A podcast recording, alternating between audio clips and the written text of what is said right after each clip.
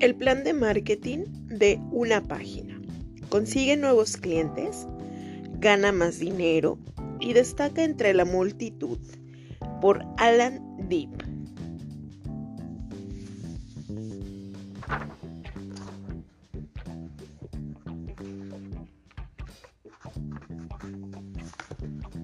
Agradecimientos.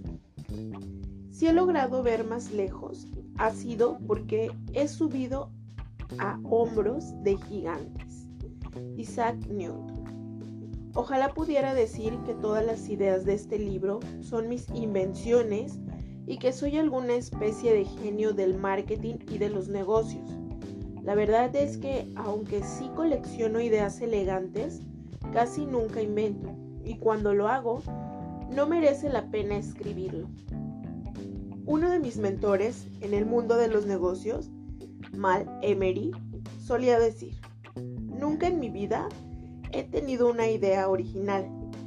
Es demasiado peligroso, aunque Emery fue y sigue siendo un hombre de negocios y marketing extremadamente exitoso. El secreto de su éxito y posteriormente el mío era imitar cosas que ya se había que ya se que había que ya se sabía que funcionaban, en vez de intentar reinventar el modelo ya existente. Reinventar el modelo requiere que seas un genio y aún así implica una alta probabilidad de fracaso. No soy ningún genio y odio fracasar, así que prefiero imitar las cosas que hicieron que otros fueran exitosas. Al menos que tengo cierto control de las cosas básicas. Esto pone la suerte a mi favor y me da una alta probabilidad de éxito. Aunque yo hice el sistema que se ha llegado a conocer como el plan de marketing de una sola página, muchos de los conceptos de marketing de respuestas directas que lo hacen funcionar son las invenciones e ideas de otros grandes líderes de negocios de marketing.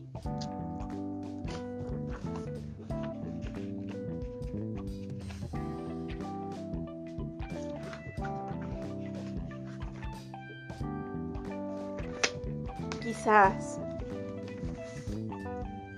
esto es un autoalago, pero al aforismo. Los buenos artistas copian los grandes artistas roban, repetido por Steve Jobs y atributo a Pablo Picasso.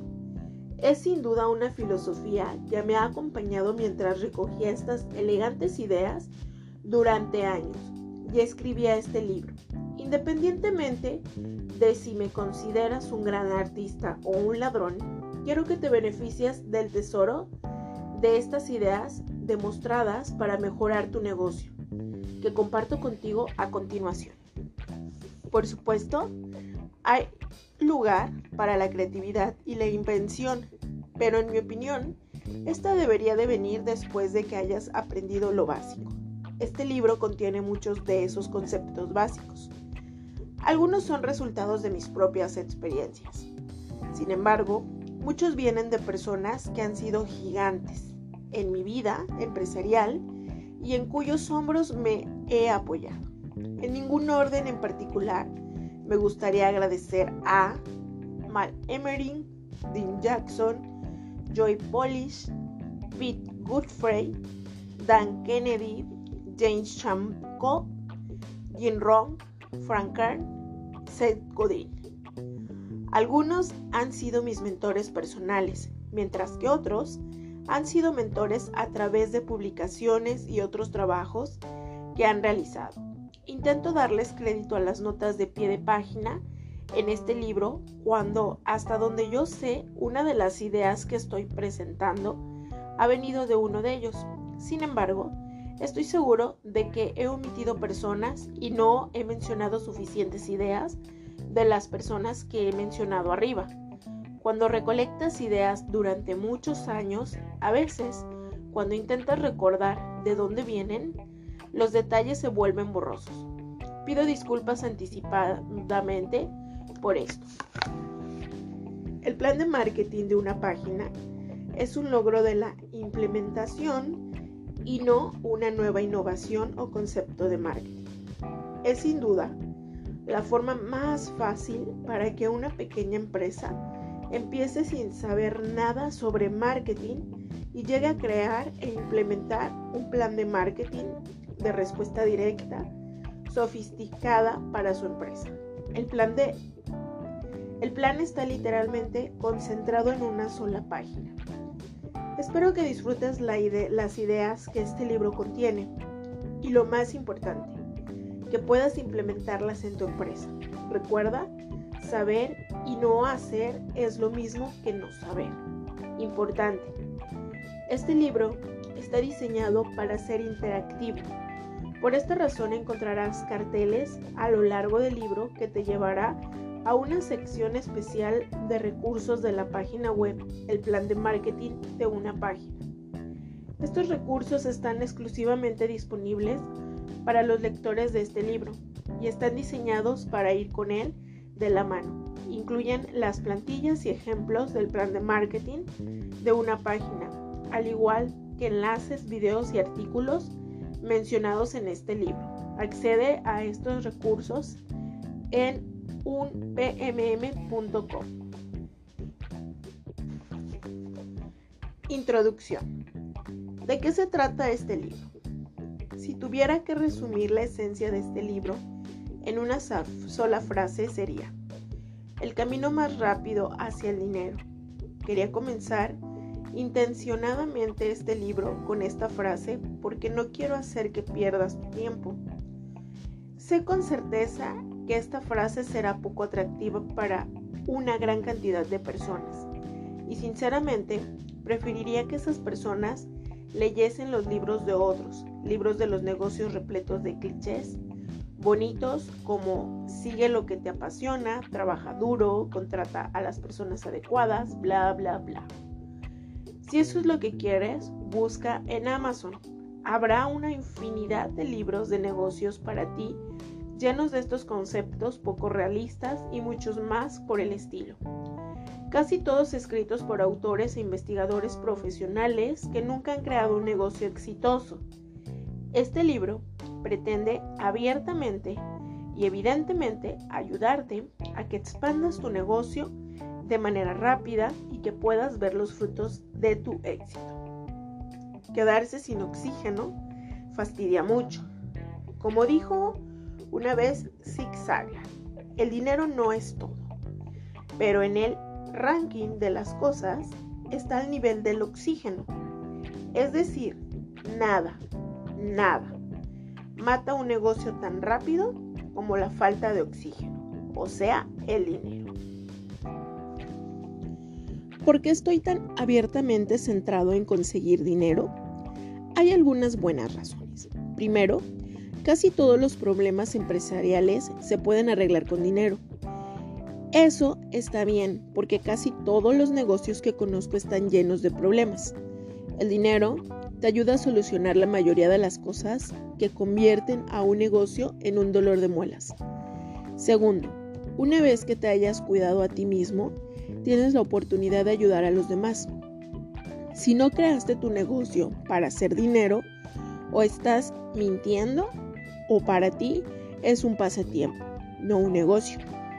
Y sí, sé mucho sobre crear calidad, cambiar el mundo y todo eso, pero ¿cuánto de eso puedes hacer si no tienes dinero? ¿A cuántas personas puedes ayudar? Cuando te montas en un avión y te hablan de los procedimientos de seguridad, llegará un momento en el que el asistente del vuelo dirá algo parecido a esto. Si la cabina se ve afectada por una bajada de presión, la máscara de oxígeno caerá por encima de tu cabeza. Coloca la máscara sobre tu boca y nariz y tira de las cuerdas para ajustarla. Si viajas con niños o con alguien que requiera asistencia, asegúrate de colocarle tu máscara antes de ayudar a los demás pasajeros. ¿Por qué tienes que colocar tu máscara antes de ayudar a los demás? Porque si estás sentado en tu asiento sufriendo por la falta de oxígeno, No puedes ayudar a nadie más o peor. Ahora tendrás que usar otros recursos para ayudarte si no morirás pronto. Saber qué hacer. En su obra titulada El libro de la supervivencia, Anthony Greenbank escribió, Para sobrevivir a una situación imposible, no necesitas tener los reflejos de un conductor de carreras, los músculos de Hércules o la mente de Einstein. Simplemente necesitas saber qué hacer. Las estadísticas del porcentaje de las empresas que quiebran durante los primeros cinco años varían. Algunas estimaciones lo ponen en un altísimo 90%. Sin embargo, yo nunca he visto esta estadística por debajo del 50%. Eso significa que si somos súper optimistas, tienes una probabilidad del 50-50 de mantener tu negocio abierto después de 5 años. Sin embargo, en donde todo empeora, está estadísticamente, estas estadísticas solo toman en cuenta aquellas empresas que quiebran por completo. No toman en cuenta las empresas que se quedan en un nivel muy bajo y que matan lentamente o hacen que las vidas de los dueños sean miserables. ¿Te has preguntado alguna vez por qué la mayoría de pequeños negocios se quedan en un nivel mediocre? Por un lado está Pedro el fontanero, quien trabaja jornadas de 16 horas los fines de semana y nunca disfruta de vacaciones y que solo gana lo suficiente para llegar al fin de mes. Por otro lado, está José, que dirige una empresa de fontanería con 20 fontaneros trabajando para él. Su actividad principal de negocio parece ser contar las enormes cantidades de dinero que ingresan en su negocio. Es muy común que las pequeñas empresas nunca crezcan más allá del punto en el que generan los suficientes beneficios para que el dueño pueda tener una vida modesta.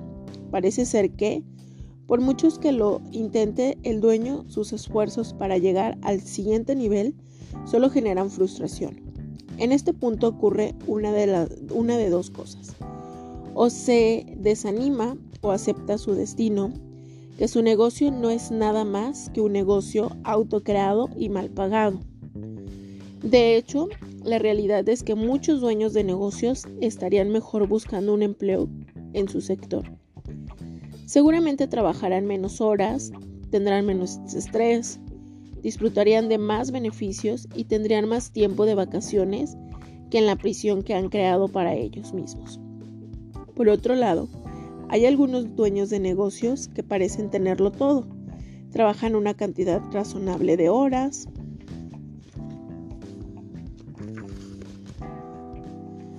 Tienen un movimiento fantástico de efectivo y disfrutan de un crecimiento continuo de su negocio.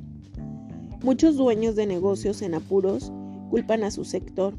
Es cierto que hay ciertos sectores en declive, ejemplos como librerías y videoclubs se, me vienen a la mente. Si estás en una de estas industrias en extinción, puede que sea hora de cortar y empezar algo nuevo en vez de torturarte económicamente. Esto puede resultar particularmente difícil si has estado en este sector mucho tiempo. Sin embargo, en general, cuando la gente culpa a su sector, no es más que por culpar a algo algunas de las quejas de sector más comunes que oigo son, hay demasiada competencia. Los márgenes de beneficios son demasiado bajos. Las empresas online se están llevando a los clientes.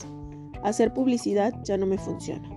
Sin embargo, rara vez el sector tiene la culpa, donde que hay otras empresas en ese mismo sector que van muy bien. Así que la pregunta obvia es, ¿qué están haciendo diferente? Muchos dueños de pequeñas empresas caen en la trampa descrita en el libro clásico de Michael Gerber, El mito del emprendedor. Eso es, son técnicos, por ejemplo, fontaneros, peluqueros, dentistas, y son buenos en lo que hacen.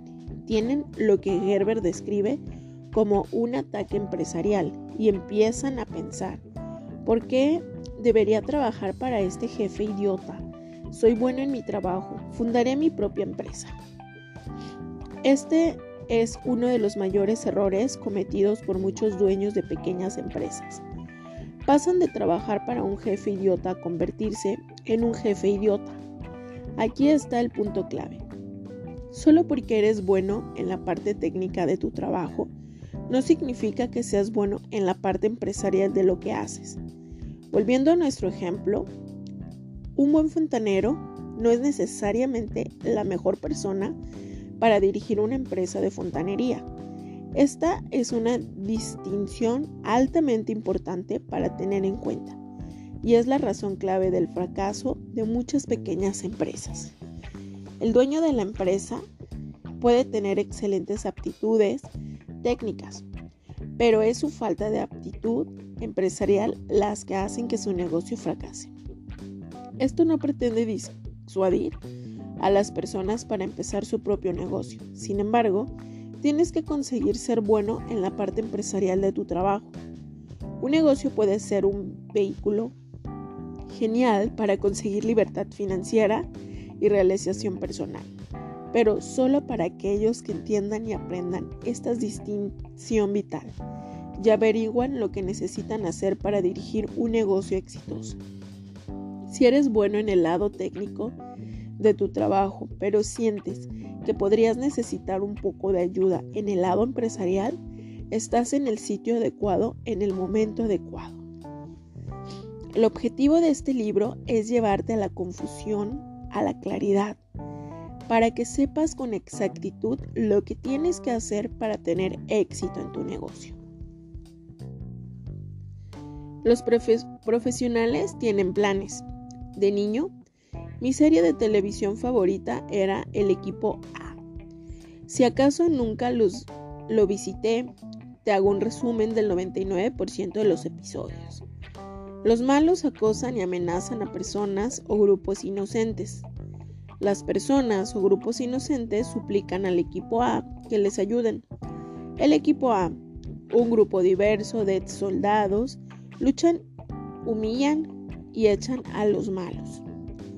Los episodios acaban siempre en Hannibal, el cerebro del equipo A, mordiendo su puro y murmurando victoriosamente. Me encanta que los planes salgan bien. Observa cualquier profesión donde la inversión es alta y verás que sigue un plan muy bien pensado. Los profesionales nunca improvisan. Los médicos siguen un plan de tratamiento. Los pilotos siguen un plan de vuelo. Los soldados siguen un plan de operación militar.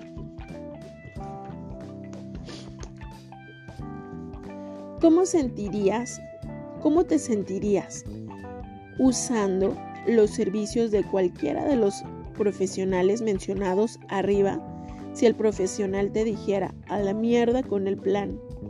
Improvisaré. Pues esto es exactamente lo que hacen muchos dueños de negocios. Invariablemente, cuando alguien hace algo mal, suele ser porque no tenía un plan de antemano. No dejes que esto te pase a ti y a tu negocio. Mientras que nadie pueda garantizar tu éxito, tener un plan incrementa drásticamente tus posibilidades de éxito, igual que no subirías en un avión donde el piloto no tuviera un plan de vuelo. No quieres que tú ni tu familia dependa de un plan en donde no te, no te has molestado en crear el plan de negocio.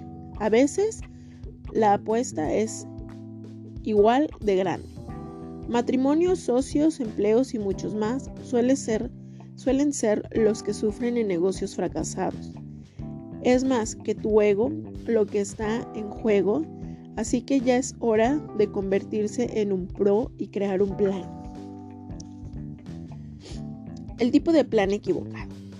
A principios de mi primer negocio, fui lo suficientemente listo para saber que un plan empresarial iba a ser importante para mi éxito. Por desgracia, hasta ahí llegué, llegó mi sabiduría. Con la ayuda de mi consultor empresarial que nunca había tenido una empresa de éxito, acabé miles de dólares más pobre, pero tenía un documento con el que muchos dueños de negocio no contaban un plan de negocio. Mi plan de negocio tenía cientos de páginas. Tenía gráficos, tablas, predicciones y mucho, mucho más. Era un documento impresionante, pero esencialmente era un montón de basura. Una vez escrito, lo guardé en el cajón de mi escritorio y no lo volví a ver hasta el día que nos cambiamos de oficina y tuve que vaciar mi escritorio. Lo limpié, lo miré un poco por dentro y lo tiré a la basura. Enfadado conmigo mismo por el dinero que había gastado en ese consultor farsante. Sin embargo, más tarde, cuando lo pensé más detenidamente, me di cuenta de que mientras el documento en sí no era más que basura, el proceso por el que pasé con el consultor fue valioso para aclarar algunos de los puntos claves de mi empresa. En particular, una sección clave que se llamaba el plan de marketing. De hecho, mucho de lo que habíamos hecho para crear el plan de marketing moldeó la empresa y creó mucho de, nuestro éxito futuro. Hablaré de eso más adelante, pero ahora permítame presentarte a un hombre y su concepto que será clave para el éxito de tu negocio. Mi amigo Vilfredo Pareto y la regla 80-20. Nunca tuve el privilegio de conocer a Vilfredo Prieto, Pareto, mayormente porque murió medio siglo antes que yo naciera, pero estoy seguro que hubiéramos sido muy buenos amigos. Pareto era un economista italiano que se dio cuenta de que el 80% de la tierra de Italia pertenecía al 20% de la población. Y así nació el principio Pareto, comúnmente conocido como la regla 80-20. Resultado que la regla 80-20 se aplica a mucho más que solo la posesión de tierras en Italia. Se puede aplicar a casi todo lo que te puedas imaginar. Algunos ejemplos son 80% de los beneficios de una empresa vienen del 20% de sus clientes. 80% de accidentes de tráfico son causados por el 20% de los conductores. 80% del uso de software es por el 20% de usuarios. 80% de las quejas de una empresa vienen del 20% de sus clientes. 80% de las riquezas pertenecen al 20% de la población.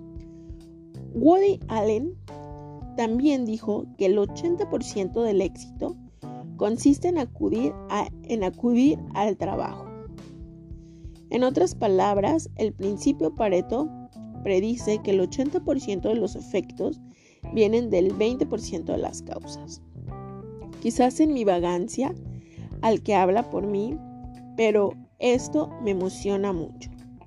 Suelen decir que la necesidad es la madre de la innovación, pero yo creo que es la vagancia. Y mi amigo Wilfredo es mi mentor en esa idea. Así que básicamente puedes dejar de hacer el 80% de lo que estás haciendo, sentarte en el sofá a comer nachos y seguirás logrando los mejores resultados. Si no quieres sentarte en el sofá a comer nachos el 80% de tu tiempo, hacer más del 20 en tu camino rápido hacia el éxito. Y en este contexto, el éxito más el dinero mientras trabajas menos. Ok. La regla 64-4. Si piensas que la regla 80-20 es emocionante, espera conocer la regla 64-4. Verás, podemos aplicar la regla 80-20 a la propia regla. Así que sacamos el 80% de 80 y el 20 de 20 y acabamos con el 64-4.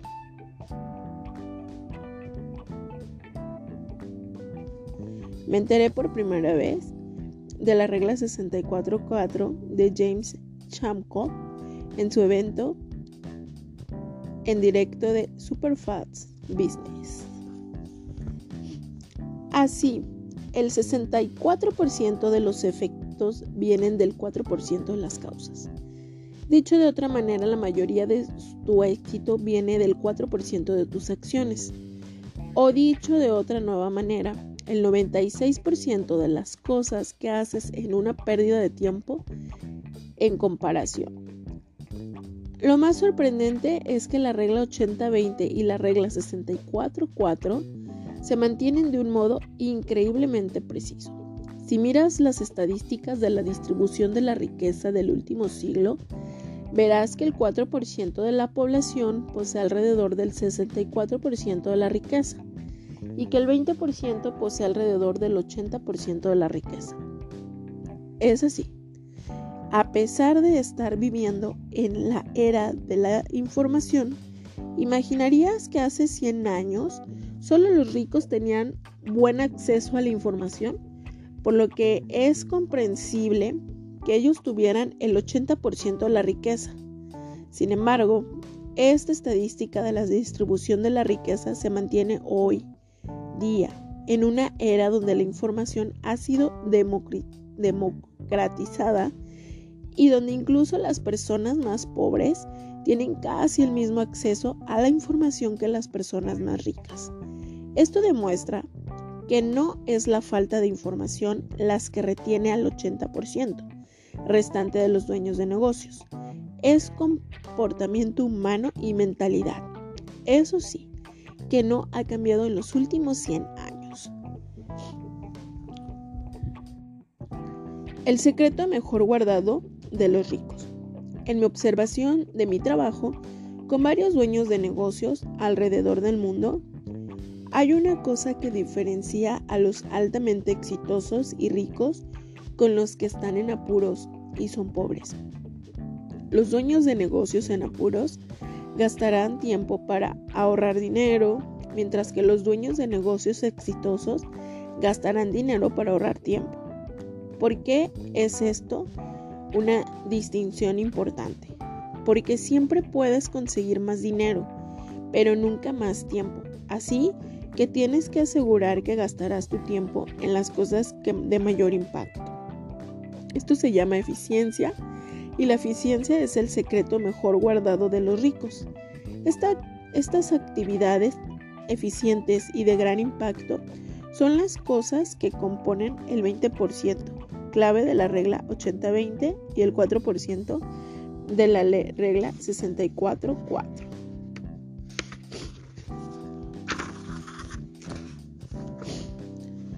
Si quieres más éxito, tienes que empezar a prestar atención y ampliar, ampliar las cosas que te proporcionan más eficiencia.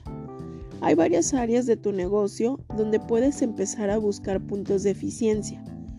Puede que intentes mejorar el 50% de tus habilidades de negociación. Esto a su vez puede que te ayude a renegociar con proveedores, clave y conseguir una mejora notable en tu precio de compra. Mientras que esto es genial, al fin y al cabo, después de todo el tiempo y esfuerzo, solo has conseguido mejorar un poco lo básico. Esto es lo que yo llamaría una eficiencia masiva. Queremos una mejora exponencial, no incremental. Sin duda, el mayor punto de eficiencia para cualquier empresa es el marketing. Si mejoras un 10% de marketing, esto puede tener efecto exponencial o multiplicador de tus básicos. Willie Sutton era un prolífico ladrón de bancos estadounidenses. Durante su carrera criminal de 40 años robó millones de dólares y eventualmente pasó más de la mitad de su vida adulta en la cárcel. Y también logró escapar tres veces. El reportero Mitch Honstan le preguntó por qué robaba bancos. Según Honstan, este contestó, porque ahí es donde está el dinero. Cuando hablamos de negocio, la razón por la que queremos centrarnos en el marketing es la misma porque ahí está el dinero. Usando las reglas 80-20 y 64-4, tu plan de marketing. Volvamos a mi historia del tipo del plan equivocado. Mientras que mi documento de plan de empresa resultó no ser nada más que una basura inútil de habladurías de negocios y paja, La parte del proceso del plan de negocios que resultó ser muy útil para mí fue crear un plan de marketing. El plan de marketing se convirtió en un 20% del proceso de planificación del negocio que produciría un 80% de resultados. Esto ha sido el caso en cada negocio que he creado y dirigido desde entonces. Con esto en mente, cuando empecé a enseñar a dueños de pequeñas empresas, una gran parte de se enfocaba en crear un plan de marketing. ¿Y sabes qué? Muy pocos de ellos lo contemplaron. ¿Por qué? Porque crear un plan de marketing era un proceso complejo y laborioso que muchos dueños de negocios no querían hacer. Así que otra vez la vagancia se convirtió en la madre de la innovación. Necesitaban una manera de transportar la esencia del proceso del plan de marketing y convertirlo en algo simple, práctico y útil para los dueños de negocios. Entonces nació el plan de marketing de una página. El plan de marketing de una página es el 4% de esfuerzo que genera el 64% o más del resultado de un negocio. Es la regla 644, aplicada a la planificación de negocio. Usando este proceso podemos reducir cientos de páginas y miles de horas de planificación de negocio tradicional a una sola página, que requiere media hora para pensarse y completarse. Lo más emocionante es que se convierte en un documento vivo en tu negocio uno que puedes pagar por la pared de tu oficina, que puedes pegar por la pared de tu oficina y usar o refinar con el tiempo. Es más práctico, no hay palabrerías ni jerga de gestión ni técnicas. No necesitas una licenciatura para crearlo ni entenderlo.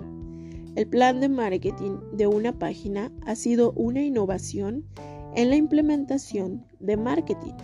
He visto tasas de cumplimiento mejorar de manera significativa entre mis clientes, dueños de negocios que nunca han tenido tiempo, dinero ni conocimientos para crear un plan de marketing tradicional. Ahora tienen uno. Como resultado, han recogido los enormes beneficios de tener claridad acerca de su marketing. Pronto presentaré el plan de marketing de una página, pero antes Creo que sería valioso empezar desde el principio y no dar nada por hecho. El marketing en sí es un término difuso que se entiende muy poco, incluso por los supuestos profesionales y expertos en la industria. Así que veamos lo que es el marketing. Es en realidad de una manera rápida y fácil de entender.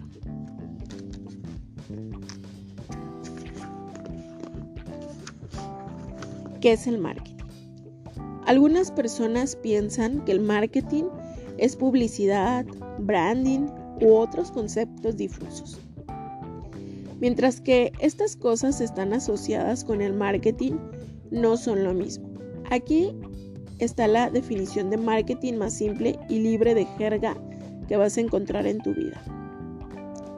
Si el circo viene al pueblo y escribes un cartel que pone el circo viene al recinto ferial el sábado, eso es propaganda. Si pones el cartel en un elefante y paseas por el pueblo, eso se llama promoción. Si el elefante pisa las flores del alcalde y el periódico local escribe un artículo sobre ello, eso es publicidad.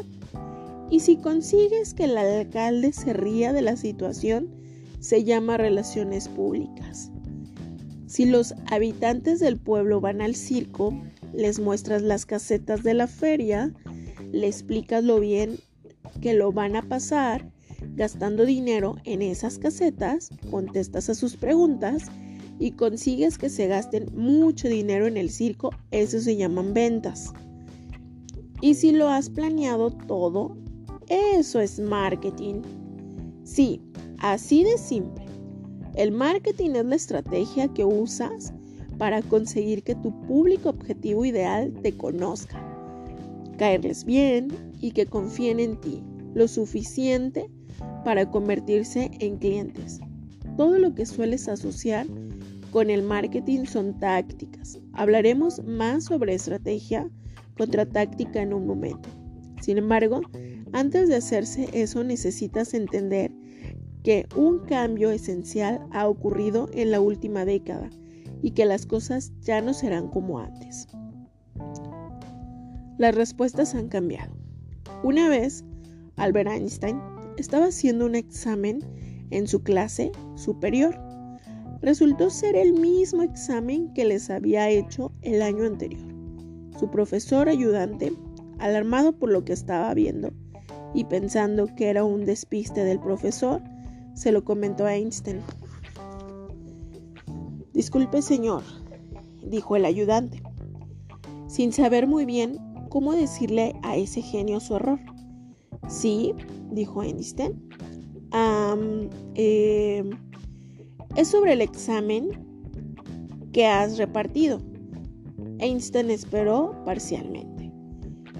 No sé si se ha dado cuenta que es el mismo examen del año pasado. De hecho, es idéntico. Einstein se paró a pesar de un momento y luego dijo, sí, es el mismo examen. Para las respuestas, pero las respuestas han cambiado. Al igual que las respuestas, es la física. En la física, cambian cuando se producen nuevos descubrimientos.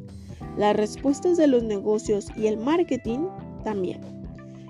Érase una vez cuando ponías un anuncio en, la en páginas amarillas, las pegabas una buena cantidad de dinero, pagabas una buena cantidad de dinero y tu marketing de un año estaba hecho.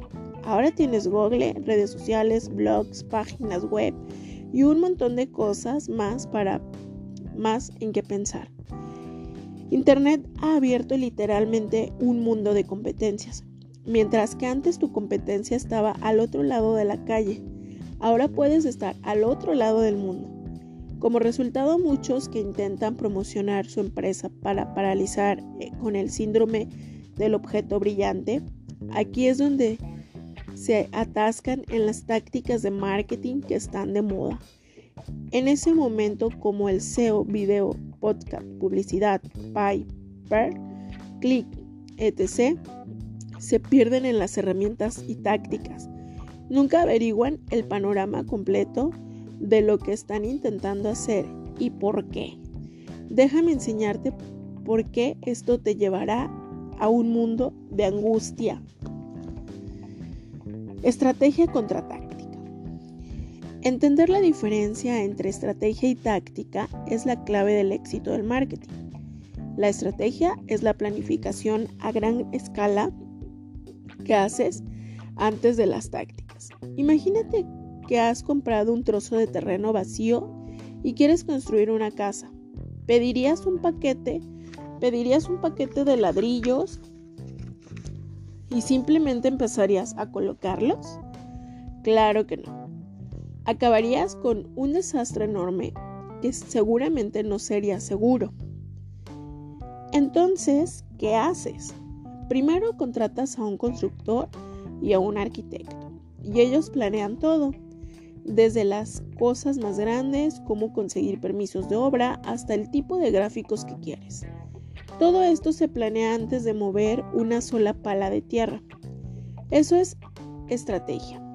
Después, una vez que tengas tu estrategia, sabes cuántos ladrillos te van a hacer falta, dónde van los cimientos y qué tipo de tejado vas a tener. Ahora encontrará, ahora contratarás a albañiles, carpinteros, fontaneros, electricistas. Eso son tácticas. No puedes hacer nada que valga la pena de forma exitosa sin estrategia y táctica. Una estrategia sin táctica lleva a la parálisis por análisis. No importa qué tan bueno sea el constructor y el arquitecto, no se va a construir la casa si alguien no empieza a colocar ladrillos. En algún momento vas a tener que decir, vale, el plano está hecho. Tenemos todos los permisos para construir, así que empecemos. Las tácticas sin estrategia llevan al síndrome del objetivo brillante. Imagínate que empiezas a construir una pared sin planes y luego descubres que está en el sitio equivocado, así que empiezas con los cimientos, pero descubres que no son los adecuados para tu casa, así que empiezas a excavar donde quieres la piscina, pero eso tampoco está bien. Claramente no va a funcionar. Sin embargo, exactamente como muchos dueños de negocio hacen marketing, juntan un puñado de tácticas diferentes con la esperanza de que con lo que están haciendo lleguen a tener a un cliente. Crean una página web sin pensar bien y terminan pareciendo una versión online de sus panfletos y empiezan a promocionar en las redes sociales porque han oído que está de moda. Necesitas tanta estrategia como táctica para tener éxito, pero la estrategia viene antes y dicta la táctica que debes de usar. Aquí es donde entra tu plan de marketing. Piensas que tu plan de marketing es el plano del arquitecto que necesitas tener para conseguir y mantener tus clientes. Tengo un producto y servicio genial. ¿Realmente necesito marketing? Muchos dueños de negocios se engañan a sí mismos al pensar que si su producto es excelente, el mercado lo comprará, mientras que el concepto, si lo construyes, vendrá. Funciona muy bien en las películas, es una pésima estrategia de negocio. En una estrategia que es muy cara y viene con alto porcentaje de fracaso, el pasado está repleto de productos técnicamente superiores que fracasaron comercialmente. Algunos ejemplos incluyen Betamax, el Newton y Laserdix, por nombres algunos. Bien, hasta los productos geniales no son suficientes. El marketing debe ser una de tus principales actividades si quieres tener éxito en tu negocio. Pregúntate cuando descubre un cliente lo bueno que es tu producto o servicio. La respuesta es clara. Cuando lo compra, si no lo compra, nunca sabrás si tu producto o servicio es bueno. Como dijo una vez Thomas Watson de IBM, nada ocurre hasta que la venta se complete. Por lo tanto, necesitamos entender entender de manera clara un concepto importante. Un buen producto o servicio es una herramienta para retener clientes. Sin embargo, a nuestros clientes una buena experiencia de productos o servicio comprarán más, no recomendarán a otras personas, nos recomendarán a otras personas y promocionarán la retención del cliente. Necesitamos pensar en la adquisición del cliente o sea, en el marketing. Los emprendedores más exitosos siempre empiezan con el marketing. ¿Cómo matar a tu negocio? Te voy a revelar una de las formas más fáciles y comunes de matar a tu negocio, con la esperanza sincera de que no lo hagas. Es sin duda el mayor error cometido por dueños de pequeñas empresas con respecto al marketing. Es un problema generalizado y está en el corazón del por qué la mayoría del marketing de pequeñas empresas fracasa. Si eres el dueño de un negocio pequeño, sin duda habrás pensado algo en torno al marketing y la publicidad. ¿Qué enfoque usarás? ¿Qué dirás en tu publicidad? La forma más común en el, en el que los dueños de pequeñas empresas hacen esto es observando a la competencia grande y exitosa de su industria y copiar lo que hacen ellos. Esto parece lógico. Hacer lo que están haciendo otras empresas con éxito y tú también tendrás éxito, ¿cierto? En realidad es la forma más rápida de fracasar y estoy seguro de que esto es responsable de la mayoría de los fracasos de las pequeñas empresas. Aquí están las razones principales. 1. Las empresas grandes tienen agendas diferentes. Las empresas grandes tienen una agenda muy diferente que las pequeñas empresas con respecto al marketing. Sus estrategias y prioridades son significativamente diferentes a las tuyos. Las prioridades de marketing de una empresa grande se parecen un poco a esto. Satisfacer a la junta directiva apaciguar a los accionistas, satisfacer las preferencias de los superiores, satisfacer las percepciones existentes de los clientes, preconcepciones, ganar premios de publicidad y creatividad, conseguir compras de varios comités y accionistas, conseguir un beneficio. Las prioridades de marketing del dueño de una pequeña empresa se parecen algo a esto. Uno, conseguir un beneficio. Como puedes ver, hay un mundo de diferencias entre los prioridades de marketing de pequeñas y grandes empresas. Así que, naturalmente, tienes que hacer un mundo de diferencia en cuanto a su estrategia y ejecución. 2. Las empresas grandes tienen presupuestos muy diferentes. Las estrategias, la estrategia cambia con la escala. Esto es muy importante de entender. ¿Crees que una persona que invierte y se construye rascacielos tiene una estrategia de inversión de propiedad diferente a una inversión de pequeñas propiedades? Por supuesto que sí.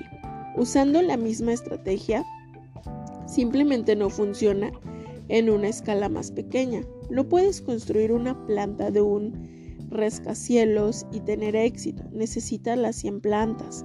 Si tienes un presupuesto de publicidad de 10 millones de dólares y 3 años para ver un resultado beneficioso, vas a usar una estrategia muy diferente comparada con una persona que necesita beneficio inmediato, con un presupuesto de 10 dólares. Usando una estrategia marketing de una empresa grande, tus 10 mil dólares serán una gota en un océano. Será útil o inefectivo porque estás usando la estrategia equivocada para la escala con la que estás trabajando. Marketing de empresas grandes. El marketing de empresas grandes también se conoce como marketing en masa o branding. El objetivo de este tipo de publicidad es hacer que los clientes y posibles clientes recuerden tu marca al igual que los servicios y productos que ofreces. La idea es que mientras más veces pones el anuncio de tu marca, es más probable que las personas que lo vean estén más conscientes de ello cuando van a tomar una decisión de compra. La gran mayoría de marketing de grandes empresas cae dentro de esta categoría. Si has visto los anuncios de grandes marcas como Coca-Cola, Nike, Apple, ha experimentado el marketing en masa. Este tipo de marketing es efectivo, sin embargo es muy caro hacerlo bien y tarda mucho tiempo. Requiere que satures diferentes tipos de medios de publicidad, por ejemplo, televisión, prensa, radio e internet, de forma regular y durante un largo periodo de tiempo. El coste y el tiempo involucrado no es problema para las marcas grandes.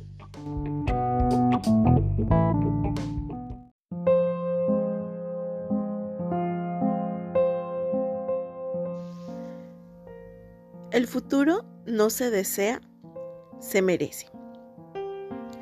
Un hombre que se ha regenerado merece caminar junto a una mujer que se ha reinventado. Una mujer que se ha autosanado merece evolucionar junto a un hombre que se ha priorizado. Un hombre que ha reconocido su valor merece transitar la vida junto a una mujer que se ha desprendido de su dolor. Una mujer que ha resurgido de sus cenizas merece contar con la presencia de un hombre que ha trascendido sus miserias. Un hombre que se ha desvinculado de la secta familiar merece ser apoyado por una mujer que ha roto con los patrones de su clan. Una mujer que se ha desarrollado merece ser vista por un hombre que se ha autoinventado. Un hombre que ya no teme a la opinión de la gente merece compartir su tiempo con una mujer que ya no tiene miedo a ser señalada con el dedo. Un hombre valiente y sincero merece ser reconocido y admirado por una mujer con coraje y de alma salvaje. Una mujer libre y empoderada merece ser apoyada por un hombre bueno, consciente y pleno. Un hombre que hace de su vida un reto merece ser amado por una mujer que visualiza sus sueños. Una mujer que aspira a lo mejor merece ser amada por un hombre que se siente un ganador. Un hombre que vive en el presente y cuida su mente merece ser abrazado por una mujer que medita, canta y brinca. Una mujer que vive conectada a su divinidad merece ser cuidada y respetada por un hombre que conoce los grandes secretos del universo.